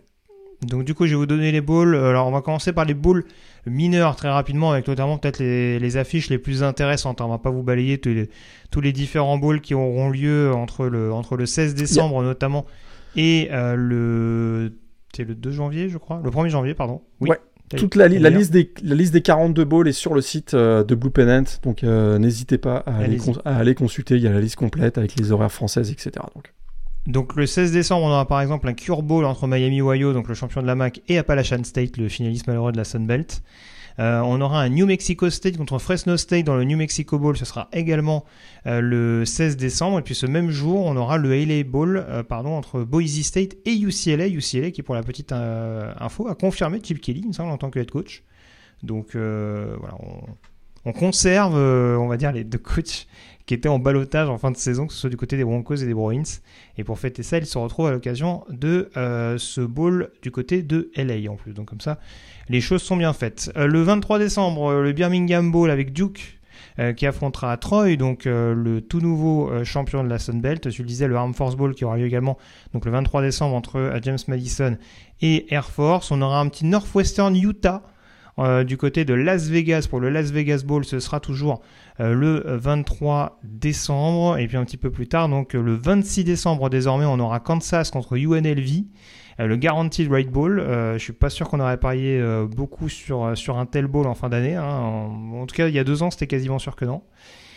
Tulane affrontera Virginia Tech et Wilfried Penney. Ce sera également donc le 27 décembre à l'occasion du Military Bowl. Le même jour, on aura le Mayo Bowl entre oh North Carolina et West Virginia. Je suis désolé, j'ai oublié un match au passage. Hein. Le Potato Bowl, bien entendu, qui aura lieu le 23 décembre. Tout à fait. Je suis obligé contractuellement euh, entre Utah State et Georgia State à ne surtout pas manquer. donc le Mayo Bowl. Euh, Mike Brown qui avait, euh, qui avait, qui avait loupé donc la, douche de mayonnaise il n'y a pas si longtemps que ça avec une confrontation contre South Carolina. Tout à fait. C'est possible que là il soit de nouveau menacé avec ce match contre Neil Brown, donc, donc à surveiller. Euh, le 27 décembre, toujours, USC euh, qui affrontera Louisville et on aura également Texas AM contre Oklahoma State. On va commencer à rentrer dans le dur. Hein. USC Louisville, le Holiday Bowl, euh, Texas AM, Oklahoma State, lors du Texas Bowl disputé du côté de Houston. SMU, champion de l'AAC, affrontera Boston College. Je suis sûr que tu regarderas, tu regarderas ça de très très près, Morgan, du côté de Boston, au Fenway, Park pour forcément le Fenway Bowl. On aura NC State contre Kansas State euh, à l'occasion du Pop Tarts Bowl, euh, toujours le 28 décembre. Le même jour, Oklahoma affrontera Arizona à l'occasion de l'Alamo Bowl, qui euh, par tradition est souvent extrêmement mouvementé. Et vu les, deux adversaires, ça ne devrait pas échappé à la règle. Le 29 décembre, Clemson affrontera Kentucky euh, lors du Gator Bowl. On aura le Sun Bowl également entre Notre-Dame et Oregon State. Et un petit peu plus tard, euh, le 1er janvier notamment, on aura LSU contre Wisconsin lors du Relaya Quest Bowl du côté de Tampa. Et puis le Citrus Bowl disputé à Orlando quelques heures plus tard opposera Iowa à Tennessee. Ça, c'est au niveau des bowls mineurs. On passe à présent au bowl majeur. Avec donc le 29 décembre, dans la nuit en tout cas du 29 au 30, donc ce sera dans la nuit du vendredi au samedi à 2h du matin, le Cotton Bowl qui sera le premier bowl majeur et qui opposera du côté d'Arlington le stade des Dallas Cowboys, les Ohio State Buckeyes aux Missouri Tigers. Donc une équipe de la SEC dans l'ordre du Cotton Bowl, c'est assez, assez logique globalement. Euh, le 30 décembre à 18h heure française, ça c'est important, le Pitch Bowl euh, qui sera joué du côté du Mercedes-Benz Stadium euh, des Falcons d'Atlanta et qui opposera les Ole Miss Rebels au euh, Penn State Nittany Lions, le numéro 10 contre le numéro 11. Premier match de l'histoire entre ces deux équipes d'ailleurs. Oui, à d'un bowl, c'est pas c'est pas c'est pas fréquent en effet, c'est important de le, signaler. L'Orange Bowl, le fameux Orange Bowl, qui aura lieu à 22h le samedi 30 décembre également et qui opposera du côté du Hard Rock Stadium des Miami Dolphins les Florida State Seminoles aux Georgia Bulldogs. Les deux, euh, les, les deux noms, les deux, les deux noms playoffables malheureux, on va dire. Hein. D'ailleurs, on en parlait en off. Morgan, je pense qu'on peut crever l'abcès tout de suite. Hein. Je le disais, si Georgia s'imposait contre Alabama, ça qualifiait, à mon sens, Florida State pour les playoffs. Et ça nous aurait d'ailleurs donné Georgia numéro 1 et Florida State numéro 4. En tout cas, il y avait, il y avait fort à le parier. Et donc, dans son cynisme extrême, le comité a donc dit Vous auriez pu avoir ce match-là en playoff en tant que numéro 1 contre numéro 4. Eh bien non, vous l'aurez en bowl majeur avec l'Orange Bowl entre le numéro 5 et le numéro 6 tout en sachant que Florida State est donc dans une situation un peu à la UCF d'il y a quelques années, il, pourrait très bien, s'il l'emportait face à, Georgia, s'auto-proclamer champion national.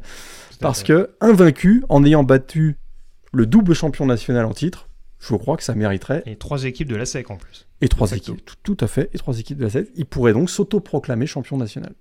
Et, exact. et ce que je vous dis n'est pas une blague. Hein. Ça pourrait vraiment, ça pourrait très bien arriver. Donc samedi 30 à 22h, hein. notez-le bien sur vos, sur vos petits agendas. Euh, on passe après au premier, puisque le 31, ce sera forcément une soirée NFL, hein, l'avant-dernière semaine de saison régulière. Donc du coup, on laisse la place euh, aux professionnels. Par contre, le 1er janvier, on lance l'année sous les meilleurs auspices avec à 19h heure française le Fiesta Bowl disputé du côté du State Farm Stadium des Arizona Cardinals avec les Oregon Ducks qui affrontent quasiment à domicile, j'exagère un peu, les Liberty Flames petite euh, déculottée à venir, peut-être, Morgan Je ne sais pas. Ah, on, fera les previews, bien entendu, c'est prévu. Hein, ouais, tout... Et puis on va, on va en savoir un petit peu plus euh, dans les prochains jours sur euh, qui va jouer, qui ne va pas jouer ces balls. Hein. Oui. du côté d'Oregon, on ne serait pas surpris de voir quand même beaucoup d'absences, dont celle de Bonix hein, qui va filer du côté de la NFL l'année prochaine. C'est sûr qu'une équipe Oregon diminuée face à une équipe de Liberty, euh, ça pourrait donner un, match un peu plus serré, mais a priori, il y, a, un monde d'écart, de talent en tout cas, entre les deux équipes. Quoi. Tout à fait. Et pourtant, on aime la CUSA, hein, rassurez-vous. oui. Euh, ça, en tout cas, c'est le dernier bowl majeur, et donc ce sera donc le 1er janvier, euh, le lundi 1er janvier à 19h, donc heure française, et puis donc les demi-finales qui suivront Ensuite, avec à 23h, heure française, donc le lundi 1er janvier toujours, le Rose Bowl qui, opposera pardon, du côté de Pasadena le numéro 1, Michigan, au numéro 4, Alabama. Le choc, on peut le dire, Morgan, hein, de, ce dernier carré, parce que là, encore une fois, représentant de la SEC contre représentant de la Big Ten. Euh, on a vu euh, d'ailleurs cette réaction des, joueurs de, des Wolverines qui étaient euh, tout aussi contents de figurer en numéro 1 euh, que euh, désabusé de devoir se coltiner Alabama dès les demi-finales. Effectivement, et on sait qu'en plus, quand Alabama est pas numéro 1, quand Alabama est classé comme, étant outsider, c'est un bon, bon signe. Ils vont au bout généralement. Mais Jim Harbaugh contre Nick Saban, c'est priceless comme on dit. Tout à fait. Je crois que les deux s'étaient déjà affrontés il y a quelques saisons dans un Citrus Bowl. Exactement. Si je ne me trompe pas, gagné par Bama. Exactement. Bonne mémoire, bravo. Tu vois, hein, ça m'arrive. Euh, et puis donc dans la nuit du 1er au 2 janvier à 2h45 du matin, le Sugar Bowl euh, du côté du Superdome des New Orleans Saints avec les Washington Huskies qui affrontent les Texas Longhorns. Euh, rencontre peut-être moins... J'allais dire moins sexy, c'est pas le bon terme que je, cherchais, mais en tout cas avec peut-être un peu moins d'armes à disposition en termes de, de talent mais on sait que c'est très armé de chaque côté. Il serait pas en playoff si c'était pas le, pas le cas. Et j'ai presque envie de dire, c'est presque la plus indécise des deux rencontres à mon sens. Oui, je suis, euh, je suis pas loin d'être d'accord effectivement, et je dirais même que c'est peut-être le match que j'attends le plus des deux. Euh, en termes d'incertitude, de, spectacle, de choses qu'on va pouvoir apprendre à l'issue de ce match, parce qu'on va pas se mentir, un Michigan Alabama, attendez-vous à une guerre des tranchées. Hein. Oui, euh, oui, ça va courir un peu. Hein ça va courir un peu, ça va, on va surtout protéger le ballon. On va tenter de gagner la bataille du, chronomètre. Euh, Washington, Texas, ça peut partir, euh, ça, peut partir en what the fuck. Hein. Ah, ça peut être du, 55-50, hein, très clairement. Donc, euh, match à suivre. Deux salles, deux ambiances, c'est bien. un match, au climat un peu conférence sec des années 2000 et un match en mode euh, voilà, Pac-12 pour, euh, pour vraiment euh, rendre hommage une bonne fois pour toutes. Je ne l'ai pas précisé tout à l'heure, mais bien entendu, c'était la dernière finale de conférence Pac-12. Bah, c'était même le dernier match de Pac-12 peut-être. Hein, c'était le dernier match de Pac-12 tout court, exactement. intra Pac-12 avec la victoire donc, de, de Washington qui devient le, dernier lauréat de cette conférence et qui là donc devra se déplacer du côté de la Louisiane. Juste une petite parenthèse, Michigan, qui a priori avait son mot à dire en tant que numéro 1, il part plutôt sur le Rose Bowl. C'était quoi? C'était pour éviter justement de jouer un peu trop en territoire ICC il y a probablement ça. On voulait pas donner davantage. Euh, Parce que Michigan, Pasadena, euh, c'est pas la porte à côté non plus. Hein. Euh, non, mais c'est plus traditionnel parce que le, on, a gardé, on a gardé cette tradition champion de Big Ten au Rose Bowl. Je pensais à jouer. Puis en même temps, effectivement, on voulait pas faire un Michigan-Alabama en Louisiane au plein cœur, en plein cœur de la, de la SEC. Quoi. Donc ça, ça, ça, ça a joué. Donc le vainqueur de ce match entre Michigan et Alabama et le vainqueur euh, du match entre Washington et Texas s'affronteront le 8 janvier prochain à 1h30 du matin, donc dans la nuit du 8 au 9 du côté euh, du Energy Stadium des Houston Texans euh, pour récompenser du coup le dernier vainqueur donc de ces playoffs à 4 et donc on aura, on aura le temps de développer tout ça en, détail. Et on, ça aussi, on le disait un petit peu en off, Morgan, mais Autant l'histoire du Georgia-Florida State euh, en pied de nez un peu vis-à-vis des fans, on la connaît l'histoire, on sait comment c'est scénarisé. On attend que le comité se dise Ah bon, vous pensez qu'Alabama c'est pas assez fort pour être dans le top 4 Eh ben non seulement on va les mettre dans le top 4, on va voir on va voir si quelqu'un va pouvoir les arrêter, et peut-être même qu'en plus, ils vont réaffronter Texas en finale. Et pourquoi pas même en terre texane? Pour que ça nous mousse encore un petit peu l'événement. Et pourquoi pas avoir une confrontation entre Nick Saban et Steve Sarkisian pour le, pour le côté un peu historique.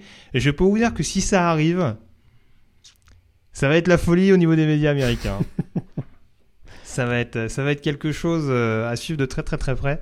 Mais, euh, mais voilà, bien, bien entendu, on attend d'avoir les chances euh, de Michigan et, de Washington qui sont sur le papier, donc les numéros 1 et les numéros 2. Après, on le dit souvent, c'est vrai que les numéros 1 et les numéros 2, surtout le numéro 1, c'est pas toujours un porte-chance. et Michigan était classé numéro 2, on rappelle l'année dernière, au moment d'affronter TCU, et ça s'était pas spécialement bien passé. Euh, pour les hommes de, de Jim Donc, euh, donc voilà. Paradoxalement, c'est pas forcément les équipes les mieux classées qui seront peut-être favoris des bookmakers euh, à l'orée de ces rencontres. Ton top 3 de la semaine, Morgan? Les trois matchs de la semaine retenus, alors, alors, alors, attends, que je retrouve ça. Washington. Est-ce que tu veux qu'on parle de, est-ce que tu veux qu'on dise un petit mot de la FCS Peut-être que ton, t'as un match FCS dans ton top 3, peut-être. Euh, tu me connais si bien. Tu vois un peu bah, Parce que mon... mon top 3, je le fais rapidement. Washington, Oregon. Franchement, allez-y, regardez ce match-là. C'est du bonbon. Alabama, Georgia. Et puis, effectivement, en match FCS, un fabuleux Montana hmm. State, North Dakota State. La, la, surprise de ce deuxième tour, enfin la surprise, euh, pas pour ceux, qui, pas pour ceux qui s'y connaissent un peu, monsieur, parce que le cœur du on l'avait annoncé. le cœur du champion, euh, puisqu'en effet, euh, le Montana State, North Dakota State, on va vous spolier, hein, vous, pouvez, vous pouvez boucher les oreilles quelques secondes si vous voulez. Euh, mais en tout cas, voilà, il n'y a pas eu énormément de surprises au cours de cette semaine. Non. Euh, dans les rencontres les plus accrochées, on a eu notamment deux euh, matchs qui se sont disputés en prolongation avec le succès d'Idaho, notamment contre Southern Illinois, victoire 20 à 7. Idaho qui retrouvera au prochain tour Albany, tombeur de Richmond 41 à 13. Et en effet, North Dakota State, qui malgré une campagne de saison régulière un petit peu houleuse, se réveille. Euh, comme souvent en phase finale, avec une victoire sur le terrain de Montana State, victoire 35 à 34 après prolongation, sur un euh, coup de pied bloqué. Ouais, donc conversion, euh, conversion bloquée. conversion stoppée donc par la défense, donc victoire 35 à 34. Et ils affronteront South Dakota au prochain tour qui a battu Sacramento State 34 à 24. de mémoire, South Dakota qui a battu North Dakota State cette année, donc il y aura une envie de revanche de la part euh, du, du, groupe de Matt Hentz, si je ne me trompe pas sur le head coach de, du Bison. Et c'est la première fois que, de l'histoire que les Coyotes de South Dakota euh, accèdent au quart de finale des playoffs FCS. Tout à fait. Un mot de Furman également et d'Axel Levro qui avait remarqué un extra point lors de la victoire donc des Paladins face à Chattanooga, victoire 26 à 7. Furman euh, qui aura une marche encore plus importante à gravir la semaine prochaine sur le terrain de Montana. Les Grizzlies qui n'ont laissé aucune chance à Delaware. Euh, les petits poulets bleus qui ont pris très très cher, défaite 49 à 19 euh, du côté du, Montana, et puis donc euh, le champion en titre South Dakota State qui a été sans pitié pour Mercer, victoire 41 à 0, et euh, les Jack Rabbits qui affronteront au prochain tour Villanova, vainqueur de Youngstown State 45 à 28. Ouais, les petits poulets bleus de Delaware qui n'ont pas aimé la neige, puisqu'il y a eu de la neige à Montana, un match qui s'est joué vraiment à pas une petite couche de neige, hein, de la grosse Oui, neige. généralement, ils font pas semblant. quoi. Ouais, donc Furman, j'espère que vous êtes habitué là, du- à la- neige, ce qui est probablement pas le cas. Euh, mais Delaware, les, poulets, les petits poulets bleus, je me souviens plus si on en avait parlé la semaine dernière, mais ils ont annoncé leur euh, montée dans l'élite FBS. Oui, À- Oui, on en avait parlé. en on en avait parlé, ouais. pardon, à partir de 2024-2025. Mais c'est bien de le rappeler pour ceux qui euh, éventuellement euh, auraient loupé l'émission de la semaine dernière, ce qui peut s'expliquer, ou n'auraient peut-être pas été attentifs à ce moment-là. Euh, on a donc parlé des principaux résultats de la semaine. Un petit mot rapide, Morgan, concernant le coaching carousel, avec tout d'abord un point sur le Power 5. Oui.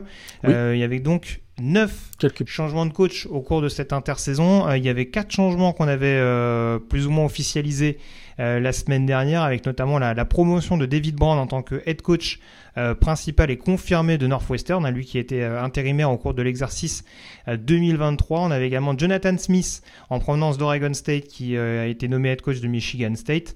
Mike Elko, ancien head coach de Duke, qui a été nommé à Texas A&M, et Jeff Leby, ancien coordinateur offensif d'Oklahoma, nommé head coach à Mississippi State. On a quatre nouveaux coachs qui ont été nommés euh, dans les équipes justement du Power 5. Avec euh, du côté, tout d'abord, bah, on va peut-être dire un mot d'Indiana par exemple, avec euh, cette annonce pour le moins surprise. Alors je sais pas trop, alors, c'est vrai qu'on avait parlé de, de John Gordon la semaine dernière, donc euh, c'est plus trop une surprise des autres noms qu'on découvre à ce, moment, à ce niveau-là. Euh, Kurt Signetti, head coach justement de James Madison, qui se lance un nouveau challenge en intégrant une formation du Power 5. Et il était plutôt convoité parce que depuis son arrivée en FBS, ça se passe plutôt bien pour les, les Dukes. hein. Il a eu une excellente saison cette année, 10 victoires. Euh, il a quand même fini de 2019 à 2021 dans le top 3 de la FCS avec ces mêmes Dukes de James Madison avant leur montée en FBS. Écoute, il était quand même très convoité. Je trouve que c'est une belle embauche quand même pour les Hoosiers euh, d'Indiana euh, qui tournent la page donc de, Tom Allen. C'est pas glamour glamour, mais c'est un coach qui, qui voilà qui avait un petit buzz autour de lui, donc c'est un beaucoup ré- réussi, je trouve, par le programme de, de, Indiana. Tout à fait. Je parlais de Jonathan Smith qui avait quitté Oregon State pour Michigan State. Les Beavers qui ont un nouvel head coach.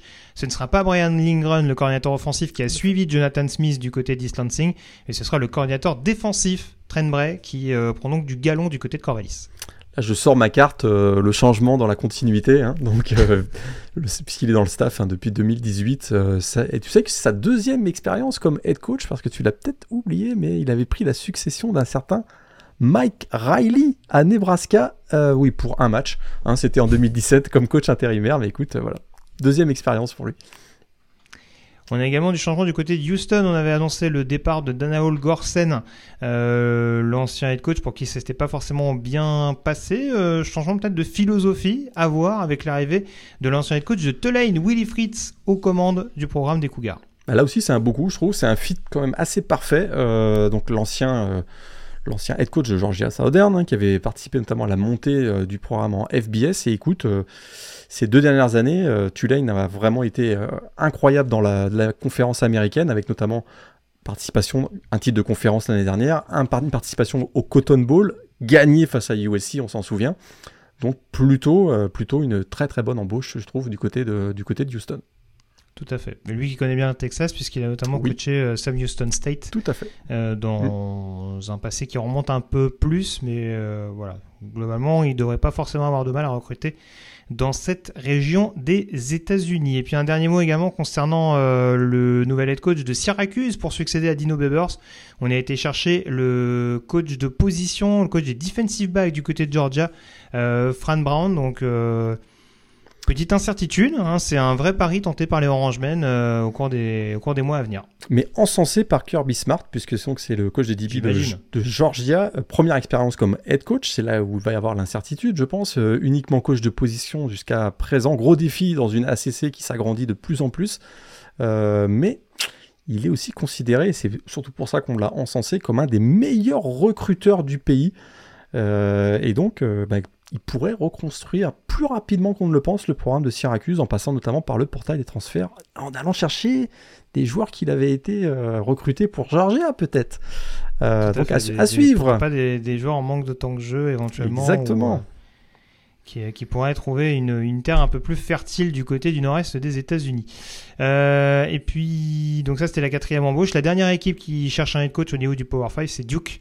Donc pour remplacer numériquement Michael Coe. Pour l'instant, il n'y a pas d'annonce officielle qui est tombée. neuf coachs également au niveau des équipes du groupe of five.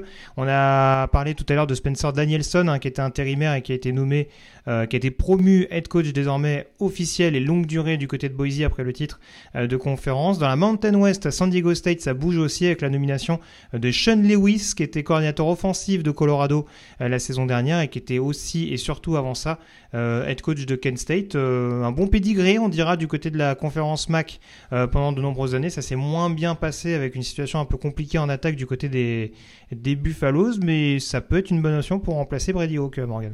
Ouais, il a payé un peu le prix de son incapacité à faire progresser la O-line hein, du côté de, Colorado, mais on se souvient de lui qu'il était un coach avec un système euh, offensif très agressif du côté de, Kent State.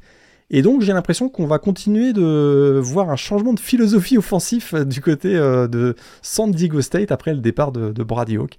Ça peut être effectivement un coach qui peut redynamiser l'attaque des Aztecs.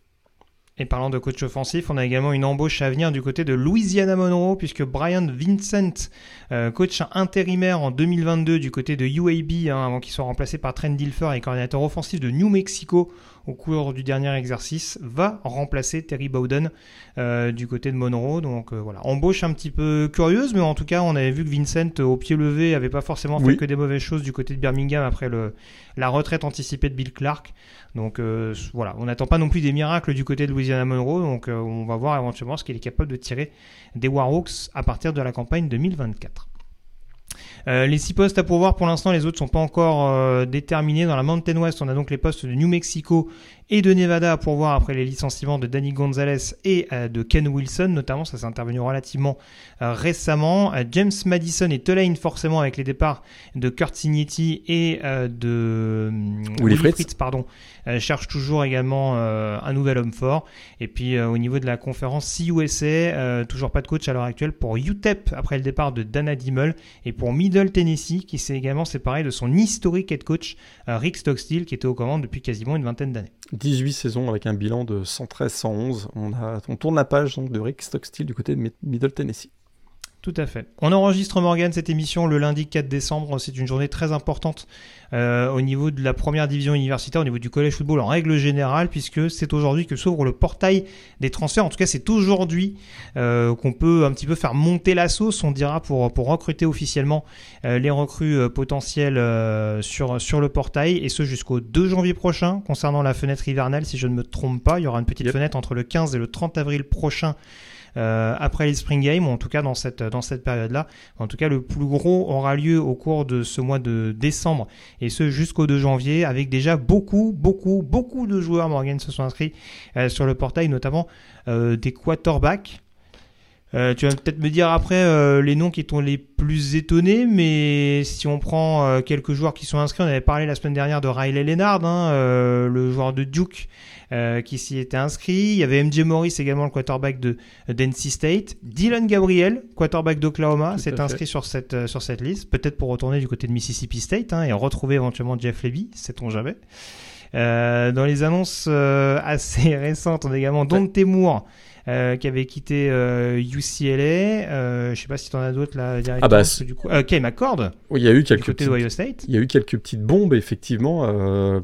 Dylan Gabriel, c'est pas loin d'être une petite bombe, on s'y attendait pas forcément.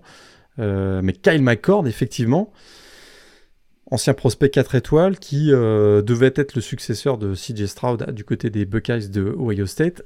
J'ai l'impression que ça envoie un petit message, qu'il va y avoir du mouvement dans la QB room du côté de Ohio State qui va très certainement aller recruter un nouveau quarterback via le portail des transferts. Et là, les joueurs qu'on vous, vous liste ne sont pas exhaustifs, comme, on vous dit, parce qu'à mon la liste n'est pas exhaustive, parce qu'à mon avis, il risque d'y avoir d'autres noms à s'ajouter. Euh, très prochainement. Il y a toujours Cameron Ward, effectivement, l'ancien donc de Washington State. On a Will Howard euh, de Kansas State, alors qu'on annoncerait du côté de Washington. Euh, pour mhm. Will Howard. Riley Leonard, d'ailleurs, on ah, Ça va changer de Michael Penix. Hein, oui, tout à fait. Oui, un petit peu, oui. Euh, Riley Leonard, ce serait Notre-Dame qui serait favori. Euh, on en avait déjà un petit peu parlé. Il y a DJ Wagalele, il y a Will Rogers. D'ailleurs, je dis une bêtise, hein, c'est pas Will Howard. c'est Will Rogers qui est ah attendu oui, Will Rogers du côté à Washington, oui, ça fait plus de Washington. Oui, excuse-moi. C'est pas Will Howard de Kansas State, mais Will oui, Rogers. Je crois que Will Howard, il y avait, il y avait Auburn notamment sur le sur le dossier. Enfin, c'est des. Ouais. C'était peut-être plus dans, ce style de jeu-là. Et puis Grayson McCall, encore une fois, euh, le, quarterback de Coastal Carolina, qui pourrait peut-être lui aussi renoncer au portail des transferts pour euh, plutôt s'inscrire à la draft NFL. Jordan McLeod, qui a fait une belle saison avec euh, James Madison, mais le départ de Kurt Sinity veut peut-être dire qu'il va le suivre du côté d'Indiana, on le verra. Et puis, et puis c'est ça, je pense qu'on a, a, fait le tour. Mac Johnson, hein, qui est passé de Texas AM à, à North Carolina récemment. Oui, tout à fait. Et il y a également euh, Ned Johnson, le quarterback double menace de Utah également, hein, qui s'est inscrit sur le, sur le portail euh, ces derniers jours. Je crois que c'était à peu près tout. Ouais. hormis les quarterbacks, il y a des gros noms effectivement qui sont déjà apparus sur le portail des transferts. On, est obligé de penser à Walter Nolan quand même, le defensive lineman de Texas A&M, ancien prospect numéro 2 du recrutement euh, national 2022, si je me rappelle bien. donc là, c'est quand même un, gros nom. On a Antoine Wells. Euh, receveur donc de South Carolina qui a fait quand même deux belles saisons, même si cette année ça a été euh, ralenti par des blessures, mais en tout cas l'année dernière il avait été très très bon. Donc ça c'est quand même euh, un nom à surveiller, peut-être dans les, dans les joueurs qui vont être également très convoités. Dion Burks hein, qui a fait une très belle saison avec Purdue au poste de receveur, donc ça c'est à, suivre. Et même receveur, il y a Julian Fleming. Hein, juste avant qu'on enregistre cette émission, qui a annoncé ancien prospect 5 étoiles, joueur senior, qui s'est jamais vraiment euh, imposé du côté de du côté de mais il paraît qu'il y avait un peu de concurrence hein, au poste de receveur, mais euh, il va filer, en tout cas il va probablement changer, d'air, et puis je terminerai peut-être avec euh, un dernier nom, c'est Raleigh Brown aussi, hein, le, receveur de, USC, recruté comme running back, mais qui a été repositionné receveur, également inscrit sur le portail des transferts. Ça, ce sont des joueurs du top 15, top 20, on va dire. Très bien. Donc on aura le temps encore une fois de développer tout ça. Euh, je le répète, il y aura des previews notamment euh, des, différents bowls. On essaiera de découper ça en, une ou deux émissions, notamment pour que ce soit un peu plus digeste. Euh, ce serait bien d'avoir Nitinia.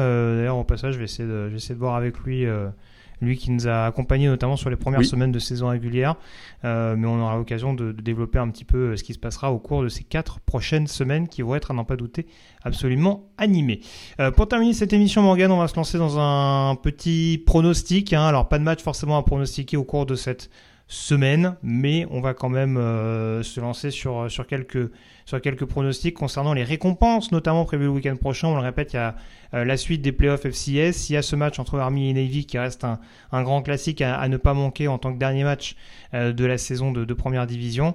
Euh, par contre, on a également la remise du S-Man Trophy qui aura lieu dans la nuit de samedi à dimanche avec a priori les trois favoris que sont Jaden Daniels, Bonix et, et Michael Penix même si on sait tous que le meilleur joueur est du côté de Columbus. ça, c'est pour, la petite euh... J'aime bien faire le forceur. Voilà. Julian Fleming s'en va aussi à cause de lui, hein, j'ai presque envie de dire. Euh, bref, et euh, donc on va s'intéresser notamment aux différentes récompenses. On terminera notamment avec le S-Pen Trophy. Ce sera intéressant de, voir un petit peu comment ça se passe. Alors je vais pas prendre peut-être toutes les, distinctions. Je vais essayer de trouver un petit peu euh, celles qui vont, qui vont nous intéresser le, le plus. peut-être quand même. Allez, peut-être le running back par exemple. Le Doc Walker Award. On a Holly Gordon d'Oklahoma State, Omarion Hampton de North Carolina et Cody Schrader de Missouri. Vers qui va ta préférence? Pour moi, ça joue entre Gordon et Schrader. Hein. Je pense ouais, Moi, Schrader, il m'a vraiment impressionné deuxième partie de saison, mais Holly Gordon, il a fait une, Écoute, il fait une saison, euh, deuxième partie de saison à la Barry Sanders du côté de Oklahoma State. J'écarterais peut-être Omarion Hampton. J'ai l'impression que c'est Oli Gordon qui va le gagner, même si Schrader a vraiment été impressionnant en deuxième partie de saison. Moi, j'irai également avec Oli Gordon euh, à titre personnel. Euh, meilleur receveur, le Fred Biletnikov, entre Marvin Harrison Jr. d'Ohio State, Malik Neighbors de LSU et Rob Odonze de Washington. Est-ce que j'ai besoin de te donner mon vote? Eh bien, je pense que le meilleur receveur en ah termes de qualité, c'est Marvin Harrison, mais je pense que celui qui a eu le plus gros impact sur, la, son équipe, je suis pas sûr que ça fasse partie des critères d'attribution du trophée, mais je dirais que c'est Romeo Dunze. C'est terrible, on n'a pas entendu la deuxième partie de ta phrase, on s'est arrêté à Marvin Harrison. Merci Morgan pour ton pronostic. mais c'est possible. En tout cas, voilà, on est sur trois, sur trois receveurs extrêmement talentueux. Euh, à n'en pas douter. Euh, le genre le plus versatile, tiens, ça, ça m'intéresse. Le Paul Ornung, le Paul Ornung, pardon. Euh, Travis Hunter de Colorado, Cameron Scatebo de Arizona State ou, Sony, ou Sione Vaki de Utah. Sione Vaki, fabuleux. Ah ouais? Ah ouais. Moi, ils vont le donner à Travis Center quand même. Ils vont sûrement le donner à Travis Center parce qu'ils regardent pas les matchs, mais, mais Sione Vaki, euh, moi je pense, je pense que c'est le meilleur. Ça c'est fait. Euh, le meilleur linebacker, on a du Tyron Hopper de Missouri, Jeremiah Trotter de Clemson et des fois Ulofosho de Washington, euh, Nathaniel Watson de Mississippi State et Peyton Wilson d'NC State. Ah, Peyton Wilson, c'est quelque chose. Hein. Quand il est à 100%. ouais, ouais, ça frappe fort. Et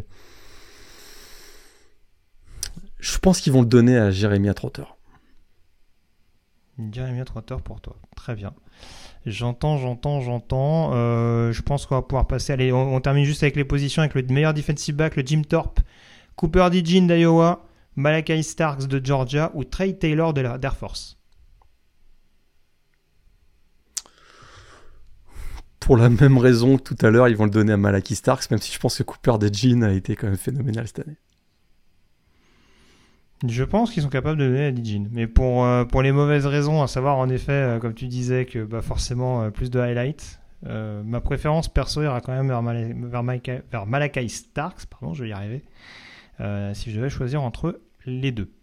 Euh, j'avais peut-être le coach euh, assistant également. Attends, elle est où la liste? Je l'ai perdu de vue.